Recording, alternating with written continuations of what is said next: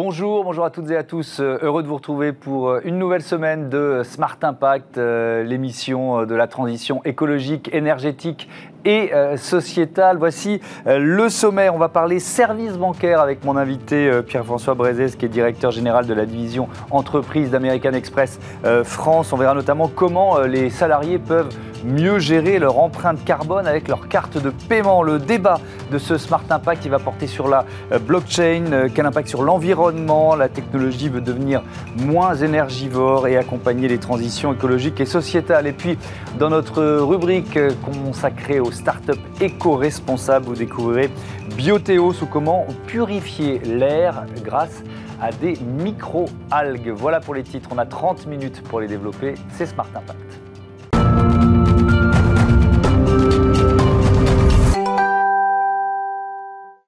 Bonjour Pierre-François Brézès, bienvenue. Bonjour. Vous êtes donc le directeur général de la division entreprise d'American Express France. Quelques chiffres sur American Express au niveau euh, mondial 63 700 collaborateurs dans le monde, 42 400 000 dollars de revenus nets en 2021, 119 millions de cartes en circulation. Et justement, on va parler de ces cartes de, paiement. On va évoquer les services aussi tout à l'heure. Mais d'abord, les, cartes de paiement, euh, elles sont de plus en plus en plastique recyclé. C'est ça l'engagement, l'action que vous êtes en train de mener? Ben, En fait, on a lancé euh, en avril 2022 euh, sur le marché français. On est le premier marché à lancer, à avoir cette initiative. on a 89% de nos solutions qui sont maintenant en plastique recyclé. On utilise euh, pour chaque carte, à peu près 85% euh, euh, de plastique recyclé pour les construire, ce qui réduit très fortement leur empreinte. Mmh. et en 2024, le monde entier en fait aura ces, ces cartes, ce qui fera une économie d'à peu près 80 tonnes par an de, plastique. D'accord. Euh, ça veut dire que la France est un peu pionnière euh, dans, le mouvement qui a été enclenché? On a eu la chance euh, d'être choisi comme marché qui était un marché de lancement. Mmh. On a beaucoup de solutions et, et qui ont énormément d'impact. Et on a une grosse tendance et des attentes de plus en plus fortes de nos clients, de nos entreprises, pour, pour tout ce qui est enjeu environnemental. Hmm, évidemment. Est-ce que ça fait longtemps qu'American Express a pris, a pris ce virage? Parce que bon, quand, on se dit on est dans la banque, les services bancaires, on n'est peut-être pas les, les, premiers émetteurs de, de CO2. Donc, donc est-ce que ce virage, il est, il est dans vos têtes depuis combien de temps? Bah, C'est vrai qu'on ne on fait pas partie des usual suspects en termes d'empreinte carbone, mais on est vraiment une entreprise qui est totalement engagée dans, cette, dans ce changement euh, depuis euh, à peu près 2018, euh, on compense notre empreinte. et on a un engagement très fort. En 2035, on sera à zéro émission nette. Hmm. Euh, on, parle de ces, euh, de ces cartes donc, euh, en plastique recyclé. Est-ce qu'elles sont fabriquées en France? Comment ça marche? Il y a une vraie question de curieux. Quand on, quand on diffuse 119 millions de cartes, quand il y a 119 millions de cartes en circulation, elles sont produites à un seul endroit, un peu partout sur la planète? Comment ça marche? Ben, Elles sont fabriquées. ces cartes recyclées sont fabriquées en France. D'accord. et avec un, un, de nos partenaires fournisseurs.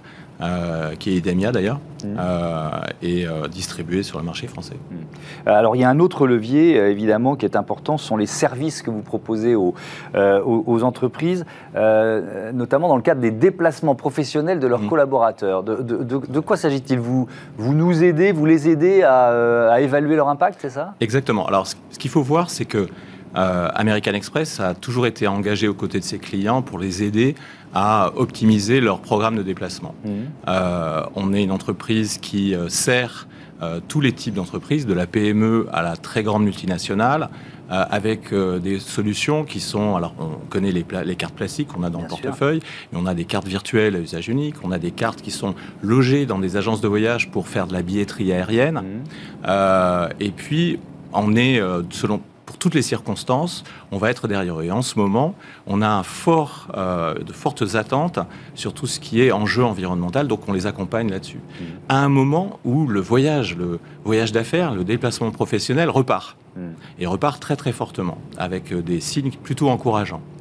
Donc ce que euh, on observe, c'est que pour les entreprises, les enjeux environnementaux doivent faire partie des politiques de déplacement, des politiques qu'on appelle les politiques voyage. Et ces politiques doivent évoluer. Donc ce qu'on leur apporte, mm. c'est du contrôle, de la visibilité, et puis la construction de ces nouvelles politiques voyage. Est-ce que, je, on, va rentrer un peu dans le détail du fonctionnement de ce, tableau de bord là, de l'impact carbone des mmh. salariés, mais est-ce que, bon, c'est un mouvement qui était enclenché depuis plusieurs années, on le sait bien, mais euh, il y a la crise Covid au milieu. Euh, est-ce que ça accélère la prise de conscience? Parce que sur les, voyages professionnels, il y a aussi des entreprises qui se sont rendues compte qu'il bah, y avait moyen de les réduire, hein, euh, que les choses soient claires avec, le, avec les visioconférences, le télétravail, etc. donc vous nous dites que ça repart fort, mais est-ce que ça repart fort avec cette conscience environnementale plus, plus importante Tout à fait, ça repart fort avec cette conscience environnementale et aussi avec une notion de voyage utile. Euh, avant, c'est vrai qu'on utilisait beaucoup moins les, moyens euh, technologiques qui ont été euh, heureusement mis à notre disposition pendant toute la crise du Covid. Mmh. et donc maintenant, il est très clair pour les entreprises que le déplacement d'affaires sert au développement commercial. C'est vraiment les trois quarts des, entreprises sont persuadées de cette, de cette, chose. Mmh. En revanche, il va falloir diminuer le reste et aussi avancer euh, sur euh, un moyen de, contrôler, de limiter mhm. cette empreinte. D'où euh, ces tableaux de bord que nous proposons. Oui, alors on, y trouve quoi? Je crois que ça existait pour les déplacements en avion depuis plusieurs années. Vous, vous l'avez élargi, c'est ça? Alors, donc on a, on, a, on a des tableaux de bord qui sont proposés à nos clients sur l'aérien, c'est exact, mhm. depuis quelques années, avec des méthodologies qui sont assez reconnues. et là, ce qu'on va faire sur tout le reste de l'année, mhm. c'est proposer euh, exactement le même genre de tableau de bord pour toutes nos entreprises, pour tous nos clients, sur par exemple le rail, l'hôtellerie, la restauration, les véhicules. D'accord, mais alors comment ça marche euh, Parce que évaluer l'impact d'un trajet en avion ou en train, je, l'entends, mais alors pour un restaurant, pour un hôtel, c'est quoi Vous mettez en avant euh, euh, les, hôtels qui sont plus éco-responsables que les autres C'est quoi le principe Vous avez cette notion. vous avez aussi des certifications qui sont utilisées. On mhm. utilise aussi des, des méthodologies qui sont des méthodologies reconnues. On a une méthodologie qui s'appelle CHSB sur l'hôtellerie, mmh. euh, où on va, par exemple, je vous donne un exemple, c'est euh, regarder la proportion euh, de réutilisation d'eau grise, la proportion de recyclage utilisé par, par, par l'hôtel pour, pour ces différentes prestations. Mmh. Donc ça, ça va nous permettre d'établir une sorte de ranking, de notes, et qui va être intégré euh, à, notre, à notre tableau de bord. Le fait aussi, euh, comment, comment le voyageur d'affaires va se déplacer. Euh, est-ce qu'il va être dans des hôtels avec des hôtels de forte catégorie, mm. étoilés ou pas? Et, puis peut-être aussi les inciter à choisir le mode de déplacement le, mieux adapté, c'est-à-dire euh, pas forcément systématiser l'avion, prendre le train quand c'est possible. Est-ce que ça rentre dans, le, dans, cette, dans ce tableau de bord? C'est très intéressant, euh, c'est une bonne question parce qu'en fait la particularité euh, des tableaux de bord que nous proposons à nos clients, c'est qu'on va pouvoir leur proposer quelque chose sur la totalité de leur déplacement, mm. end-to-end, c'est-à-dire du, du, début à la fin. et par exemple, en intégrant les dépenses faites pour aller euh, à l'aéroport ou euh, à la gare, euh, pour se déplacer, pour prendre une voiture, prendre un taxi, aller au restaurant, aller à l'hôtel. Donc on a l'intégralité à la fois des solutions et des catégories de dépenses. Donc on va pouvoir aussi proposer à nos clients dans ces, dans ces reportings des analyses sur les catégories en fait d'entreprises, sur les industries. On va pouvoir comparer, leur proposer des analyses qui les comparent par rapport à leurs pairs. Et ça, c'est extrêmement intéressant parce qu'ils vont pouvoir faire évoluer leur politique de déplacement. Alors, c'est un outil, euh, évidemment, on l'a compris, d'économie de, hein, mm. pour, pour une entreprise qui peut savoir ce que, euh, comment se, se déplacent leurs salariés en voyage d'affaires. Est-ce que c'est aussi un outil de bilan RSE en quelque sorte? C'est-à-dire que est-ce que vous, vous, leur donnez une grille de lecture euh, qu'ils vont pouvoir intégrer à leur bilan RSE Tout à fait. C'est quelque chose qu'ils vont pouvoir intégrer. Mm. et de, de la même manière que maintenant, on a besoin dans les bilans RSE d'être extrêmement précis. Euh, on ne peut plus se permettre de dire euh, ben, on fait ou on essaye, ou on a euh, telles initiatives, telles... telle Il faut une certification. Il faut quand même mm. avoir un certain nombre de points de preuve. et c'est ce qu'on essaie aussi d'apporter.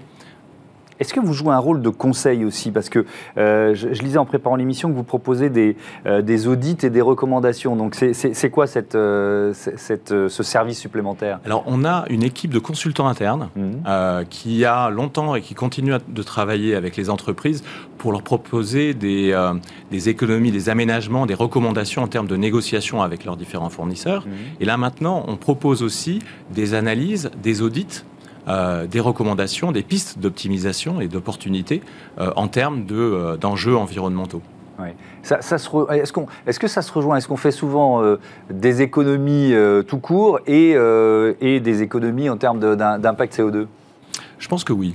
Je pense que oui. On, s'est aperçu, les, ce qu'on a observé auprès de nos clients, c'est que ce n'est pas antinomique en fait. il ne s'agit pas nécessairement de couper des catégories de dépenses, mais déjà de mieux voyager, donc de voyager lorsqu'on a un bon retour sur investissement, c'est déjà une bonne chose. Mmh.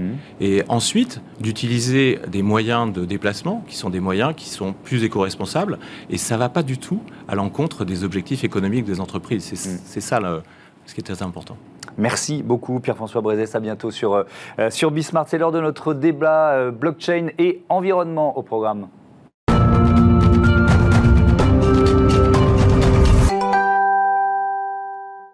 Le débat de ce Smart Impact, je vous propose euh, tout de suite euh, de rencontrer, je vous présente mes invités. Pauline Adam-Calfon, bonjour, bienvenue. Vous êtes euh, associé responsable blockchain et crypto chez PwC. À vos côtés, Yacine Haït Kassi, bonjour. Vous êtes le directeur artistique et stratégique de la fondation Elix, PwC, cabinet de conseil et d'expertise. Est-ce que vous avez de plus en plus de, de clients qui qui, parlent, qui mangent, qui vivent blockchain, qui l'intègrent à leur modèle, à leur usage oui, sachant que euh, nos clients, euh, la, typologie de clients qu'on accompagne a évolué dans le temps. Mhm.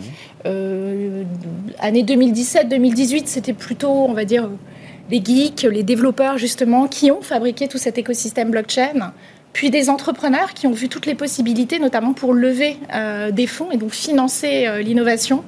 Et puis, euh, plus, récemment, depuis euh, trois ans, on a euh, l'arrivée des entreprises, traditionnelles, hein, grandes entreprises, mais aussi, tout le secteur des, ETI. Et puis, on a les banques centrales aussi qui se mettent à faire des expérimentations avec des CBDC. Donc, on a des institutions. Avec les... les CBDC, c'est les, les monnaies numériques de banques centrales. D'accord, très bien. En fait, on voit bien que le, le voilà, le sujet est en train de, de, de de, pénétrer tout l'ensemble du, tissu euh, économique. c'est pour ça que c'est intéressant de discuter évidemment des enjeux euh, environnementaux de, ce secteur. Euh, Yacine Aït vous êtes artiste, pionnier des médias interactifs et des arts numériques, et donc euh, directeur artistique de cette fondation Elix. C'est quoi Elix Elix, c'est le nom d'un personnage que j'ai créé il y a plus de dix ans à l'émergence des réseaux sociaux, dans cette idée que justement, dans cette nouvelle façon de communiquer, peut-être que le non-verbal allait prendre une importance particulière, et également la fiction, les personnages de fiction. Et c'est un personnage de fiction que j'ai plongé dans le réel et qui est devenu en 2015 le premier et unique à ce jour ambassadeur digital des Nations Unies. Donc ambassadeur, d'accord. Oui, absolument. ambassadeur digital des Nations Unies, c'est passionnant ça. Ça existe. Et donc Une, de, là, vous avez fait naître une fondation. Exactement, parce que effectivement, quand on commence à rentrer dans ces sujets qui sont euh, vertigineux et, systémiques, mmh. euh, et en plus le, cette nomination est lieu en, 2015, c'était le, lancement des objectifs de développement durable. Mmh. Euh, évidemment, ça peut pas être juste de la communication et de l'affichage, donc on est rentré pleinement dans le sujet, qui est absolument passionnant et qui fait qu'aujourd'hui, effectivement, on, on s'intéresse à cette question systémique de la blockchain et des effets positifs qu'elle pourrait avoir sur notre devenir. Et alors, en, préparant le débat, je me suis dit, mais qu'est-ce qui peut rassembler un cabinet de conseil et, un artiste? Vous, travaillez ensemble Vous avez des objectifs communs? Oui, parce qu'en fait, on partage la même vision qu'il euh, n'y a pas d'opposition entre le monde numérique et il ne faut surtout pas qu'il y ait une opposition entre le monde numérique et puis euh, le monde physique dans lequel, dans lequel on est. Mhm. Et c'est à la fois en mélangeant des approches euh, très euh, data, très rationnelles, mais aussi très expérientielles, mhm. qu'on veut rassembler, en fait, qu'on veut proposer une plateforme qui va permettre euh, d'imaginer les solutions pour demain, pour que le monde soit mhm. plus durable, en rassemblant, en fait, ces deux approches. Donc oui, un artiste digital et un cabinet de conseil et d'audit peut travailler ensemble, une fondation. Alors, il y a une fondation, enfin voilà, il n'y a pas que la... En fait, là, effectivement, est un, des piliers, et je pense c'est aussi un vecteur mm. euh, du sensible qui permet de raconter un monde qui n'est pas encore là. Mais il y a également la dimension de l'engagement et la dimension de l'innovation qui sont les, trois mm. piliers de la fondation et de tous les projets qu'on met. Alors, il y a évidemment le, le, blot, on va dire, des, critiques sur la blockchain, son côté énergivore, on y viendra après. Mais, mais ce qui est intéressant, c'est de, de, voir ce qui existe déjà, ou, ce que, ou, les, ou les possibilités que la blockchain, les, les bitcoins, le métaverse, le web, le web 3 peuvent Qu'est-ce que ça ouvre comme, comme possible, en quelque sorte, en, manière, en matière environnementale? Qu'est-ce que vous voyez spontanément qui vient en premier pour vous? Alors, il y a effectivement le premier sujet, et on va revenir euh, mmh. dessus sur euh, la consommation, euh, la consommation énergétique, donc on, pourra en parler après. nous, on a la vision que ça, ça ne s'oppose pas. Permettez-moi de vous donner une illustration. Si je vous prends euh, le monde de la mode, vous savez que le monde de la mode, c'est 8% des émissions, hein, des émissions carbone, c'est mhm. plus que l'ensemble des émissions du trafic aérien et maritime combiné, donc c'est mhm. énorme. En gros, un kilo de vêtements, on achète un kilo de vêtements, c'est 33 kilos. c'est 33 kilos d'émissions de, carbone on a des modes de consommation qui sont très rapides. Si, au lieu d'acheter euh, des vêtements pas chers qu'on met une ou deux fois et puis qu'après on veut plus, euh, mhm. on veut plus porter, on reporte une partie euh, de sa consommation, notamment dans un métaverse, en achetant un jean, un t-shirt digital. Mhm. On va pouvoir montrer, partager. eh bien, on règle aussi une partie, une partie, une partie de la question. Autre illustration sur un domaine qui est complètement, complètement différent. La blockchain, c'est toute une communauté qui est décentralisée, qui permet justement, avec des nouvelles, des nouvelles approches, de financer aussi l'économie. Euh, il y a une initiative, un projet qui s'appelle Cardashift.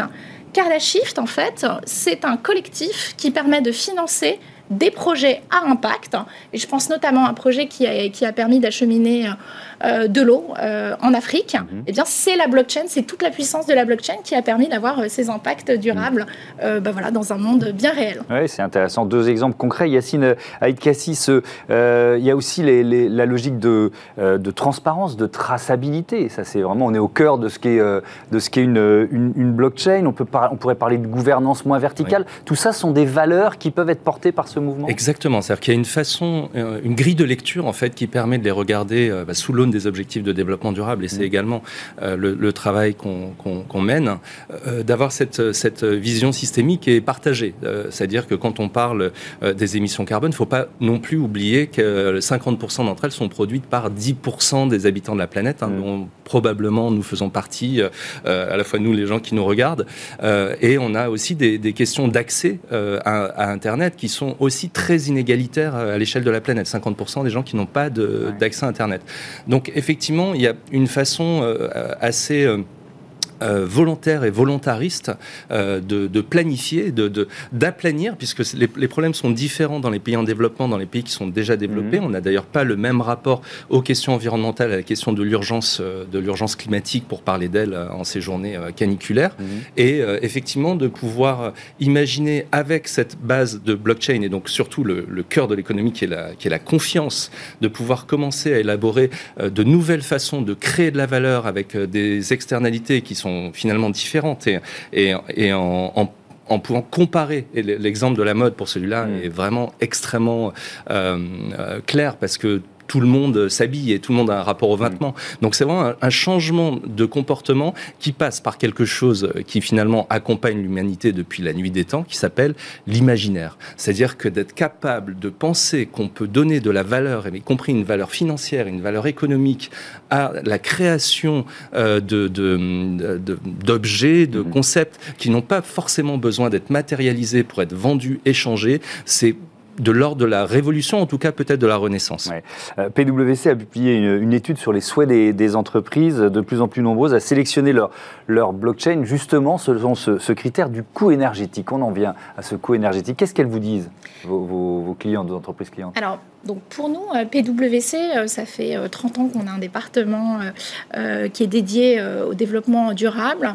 On a allié les forces au sein de PwC entre ce mmh. développement, entre ce département et notre département blockchain et donc, on voulait absolument euh, ne pas considérer ce point comme une boîte noire, comme un tabou euh, de l'écologie mmh. et de, et de, et de l'empreinte carbone. Et on a développé des outils euh, avec une, une, approche qui s'appelle ACV. Hein, c'est sur un, assessment compte en fait du cycle de vie de, fabrication. On a, on a, développé toute une méthode qui nous permet de, de, de pouvoir estimer de façon très très clair l'empreinte carbone euh, des blockchains ou des tokens euh, des NFT. On a interrogé nos clients qui nous suivent et en fait euh, dans cette étude on a vu, on a interrogé 140 entreprises que pour 72% des clients en fait le sujet de l'empreinte carbone est un sujet qui est soit important, soit très important. Et c'est une question qu'elle ne se posait pas forcément il y a 4 ou 5 ans Non. Non. Et en plus, ce sont des technologies qui évoluent. On dit souvent la blockchain, mais il y a des milliers de technologies. C'est comme le métaverse, il y a des métaverses, euh, etc., etc. Et donc, sur chaque, technologie, en fait, a des processus d'ancrage euh, des données en fait, dans la blockchain qui mm. sont euh, spécifiques. Et donc, c'est nécessaire de mm. bien évaluer en fait, le processus qu'il y a derrière j'entends ça, mais par définition, euh, les crypto-monnaies, demandent de la puissance de calcul. Donc euh, plus elles se développent, plus la puissance de calcul est, est, importante. Donc ça demande des infrastructures, donc ça demande des data centers. Bref, une blockchain a moindre impact, c'est pas totalement illusoire. Je sais pas qui veut répondre. oui, il y en a déjà. non mais allez, allez-y, Yacine pour commencer, et puis, et puis Pauline enchaînera. bon, déjà une première chose, c'est que les, les, blockchains, quand elles ont été créées, mm. forcément, on les a créées avec les technologies disponibles, qui n'étaient pas du tout faite pour euh, supporter de la blockchain. Donc mm. évidemment, euh, ça ne fait pas si longtemps, c'est une quinzaine d'années, euh, mais il y a d'une part une optimisation de ces technologies et des nouveaux composants qui sont plus, moins, moins, énergivores, mais également dans les méthodes de calcul. Alors, on va peut-être pas en parler ici, mais en tout cas des méthodes de calcul sont beaucoup moins énergivores que les premiers, que celles des premières blockchains, ce qu'on appelle les proof of stake, les, preuves d'enjeu, et notamment un exemple, il y a certaines blockchains, vous savez quand vous vous écrivez sur Facebook un commentaire euh, sur les blockchains en disant les blockchains c'est une hérésie euh, énergétique, mm. ben, ce commentaire sur Facebook va produire 50 fois plus euh, d'émissions carbone qu'un NFT de certaines blockchains comme le Flow ou Tezos, qui est mm. un exemple parmi d'autres. Là-dessus, vraiment, sur la réduction de l'impact écologique de la, blockchain, c'est un mouvement qui est encore balbutiant, qui, qui, gagne tout le secteur C'est un mouvement de fond. Tout l'écosystème blockchain s'empare mm. du sujet. Comme le disait, euh, comme le disait En fait, quand on est aussi sur euh, des technologies de nouvelle génération, le fameux euh, proof of stake dont parlait, dont parlait Yacine, je vais vous donner un exemple. On a fait un rapport, une ACV pour un protocole de blockchain proof of stake. L'ensemble des émissions carbone de tout ce protocole, ça correspond à l'émission carbone de 17 Européens. C'est tout. Voilà. 17 personnes c'est l'équivalent de l'ensemble des émissions euh, de, cette blockchain. Hmm. Voilà, c'est pour, donner, euh, c'est pour donner un exemple. Et puis sur les anciennes générations, je voudrais aussi noter que euh, l'écosystème est assez responsable aussi et s'installe aussi de plus en plus dans des régions euh, déjà où ils peuvent bénéficier euh, d'énergies qui sont euh, renouvelables mhm. et sur lesquelles aussi finalement il y a peu de consommation sur le territoire et donc quelque part c'est aussi une façon bah, de ne pas perdre cette énergie. Merci beaucoup, merci à, tous les deux d'avoir participé à ce débat. C'est l'heure de Smart Ideas, on part à la découverte d'une start-up éco-responsable.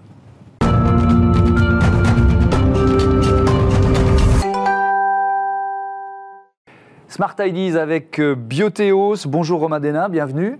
Bonjour. Vous êtes le cofondateur de Bioteos, créé euh, en juin 2021 euh, avec Romain Baheux. Vous fêtez vos, un an là, il y a quelques jours. Vous étiez étudiant quand vous vous êtes rencontrés, c'est ça le point de départ? Oui, tout à fait. avec Romain, on s'est rencontrés en école d'ingénieur. On a tous les deux fait l'école Polytech Lille. Et c'est donc à la suite euh, de, cette école qu'on a décidé de s'associer pour purifier l'air avec des microalgues. Purifier l'air avec des microalgues. Alors Biothéo, c'est quoi C'est quoi le principe? Racontez-moi, expliquez-moi. Alors le principe, c'est qu'on a développé une technologie brevetée qui nous permet de mettre en relation l'air pollué d'espaces intérieurs avec des microalgues. Les microalgues vont consommer les polluants et ressortir de l'air plus pur. D'accord Et ça, c'est en fait, vous utilisez euh, euh, quoi, les, euh, le, pouvoir naturel des microalgues, en quelque sorte, ça, ça existe dans la nature. Il n'y a, rien à, rien à modifier. L'algue, vous la prenez telle qu'elle, c'est ça? Oui, exactement. En fait, on cultive la microalgue directement dans nos locaux. On a un laboratoire où on cultive nos microalgues. Mmh. On fait ça dans, ce qu'on appelle des photobioréacteurs. Et ensuite, on doit, euh, on doit mettre ces microalgues dans un module qui fait 2 mètres de haut, 80 cm de large. C'est quoi C'est comme une colonne un petit peu C'est exactement une colonne. On mhm. l'a d'ailleurs intégré dans le, dans le métro de la gare Lille-Flandre la station Lille-Flandre à Lille, mhm. chez notre partenaire, la métropole européenne de Lille. Et donc là, on fait un test depuis, depuis mars dernier. Donc cette colonne, vous étiez en train de la décrire, elle est assez grande, euh, elle ressemble à quoi? C'est ça, bah, c'est une colonne blanche euh, qui fait 2,30 m de haut. Avec une, euh, on a essayé de travailler un petit peu l'aspect design en, en, travaillant avec un bureau d'études lillois mhm. avec, à Lille. Donc, et on a vraiment essayé de montrer aux gens ce qu'on faisait. C'est-à-dire que l'air, la qualité de l'air, c'est très abstrait. Et donc on s'est dit, bah, pourquoi pas essayer de, de rendre ça un peu plus attrayant. Donc c'est pourquoi on a vraiment essayé d'être au plus proche des usagers. Là d'ailleurs, on la retrouve en fait directement sur le quai et les gens quand ils, quand ils passent devant, ils peuvent la voir. Hmm. On voit un peu de lumière. On essaie de, de jouer un peu avec tout ça. Mais est-ce qu'on voit, on voit pas tout à fait le processus se faire quand même, ou est-ce qu'on voit les algues travailler? Non, c'est ça. Bah, le problème après, c'est comme on est dans un métro, c'est quand même un, milieu où il faut faire attention parce qu'il y a du vandalisme. Et donc on a quand même dû mettre une coque en aluminium qui fait 3 mm euh, d'épaisseur. Hmm. Bon, on l'a testé et c'est bon, ça résiste. Euh, mais après derrière, ce qu'on fait, c'est qu'on a développé un autre produit mhm. qui est cette fois-ci destiné pour les bureaux. Et donc là où on peut montrer les microalgues, on a d'ailleurs euh, travaillé justement aussi encore une fois sur, euh, sur cet aspect pour montrer un peu plus ce qu'on fait et vraiment pour s'intégrer dans des bureaux open space ou même cafétéria. Mhm. Euh, j'ai lu que c'était un peu bruyant à la gare de, Lille. Donc vous travaillez sur le bruit, c'est ça, sur la réduction du bruit? Oui, bah alors dans, dans, le métro, on peut se permettre, là on a une machine qui fait 63 décibels. Et on peut se permettre de faire ce bruit-là parce que clairement, on rentre dans le métro, on n'entend rien. Ça passe inaperçu dans le bruit général du métro. Par contre, dans un bureau, c'est un peu plus compliqué. Et donc on a vraiment miniaturisé la technologie. Et là, on fait, on fait le bruit d'un frigo en fait dans un bureau. D'accord. Euh, vous parliez de, de, brevets, donc la, la partie de, recherche et développement, euh, combien de temps ça ça vous a pris? Est-ce que vous vous êtes appuyé sur des travaux qui existaient déjà? Comment vous avez finalement inventé euh, euh et cette, euh, et cette colonne euh, purifiant l'air? Alors c'est après deux ans de R&D qu'on a développé la qu'on a breveté la technologie. Et avant de breveter cette technologie, bien sûr, on, bah, on a identifié le marché, on a pu voir qu'on avait des concurrents qui utilisaient un autre système. Mhm. Et donc c'est là où on s'est dit qu'il fallait innover parce que c'est un, ce sont en général des systèmes qui ne sont pas assez efficaces. Et donc c'est pourquoi nous on arrive à traiter jusqu'à 700 mètres cubes d'air par heure. Donc on a vraiment innové, c'est vraiment sur l'échange gazeux pour optimiser cet échange, mhm. pour capter le plus d'air possible et le plus de polluants. Si vous pouvez nous inventer un système pour tamiser le bruit des travaux dans l'immeuble d'à côté, ça serait sympa. Euh, bref, euh, vous êtes en expérimentation, c'est ça, dans le, euh, dans le métro lillois? Pour combien de temps? Et, et, sur quoi ça peut déboucher après? Alors c'est un test qui se finit en juillet. Et ensuite, on va remettre un rapport à la métropole européenne de Lille pour leur dire bah, voilà l'efficacité, parce qu'on a des capteurs qui sont placés juste à côté de la machine et à différents endroits de la station. Et on va remettre un rapport à la fin de l'année en leur disant bah, voilà l'efficacité, voilà ce qu'on peut vous proposer et combien de machines il faut mettre en place pour avoir une réelle efficacité. Parce mm. qu'une machine en place par station, ce ne sera pas suffisant. D'accord. Euh, c'est un marché, quand, quand, je vous écoute, je me dis c'est un marché potentiellement, euh, euh, j'allais dire illimité, non, mais enfin très très vaste. Quoi. Vous, vous misez là-dessus, évidemment? Ah, Tout à fait. Bah, le marché de la qualité de l'air, depuis que la Covid est arrivée, mm. bon, c'est aujourd'hui qu'il y a des budgets qui sont débloqués par des entreprises, par, des, par le gouvernement, justement pour prendre des actions pour éviter que des, de ce, type de problème se, se, remettent en place. Et d'ailleurs, notre technologie également, on a une technologie UVC qu'on a pluguée avec les microalgues qui nous permet de traiter tout ce qui est virus et bactéries. Donc, enfin, le marché de la qualité de l'air, c'est un marché en, pleine expansion et on, compte bien là-dessus, oui. Merci beaucoup d'être venu nous, nous présenter euh, Bioteos. Merci euh, Romain Denin. Voilà, c'est la fin de ce numéro de Smart Impact. Merci à toutes et à tous de votre euh, fidélité à Bismart, la chaîne des audacieuses et des audacieux. Salut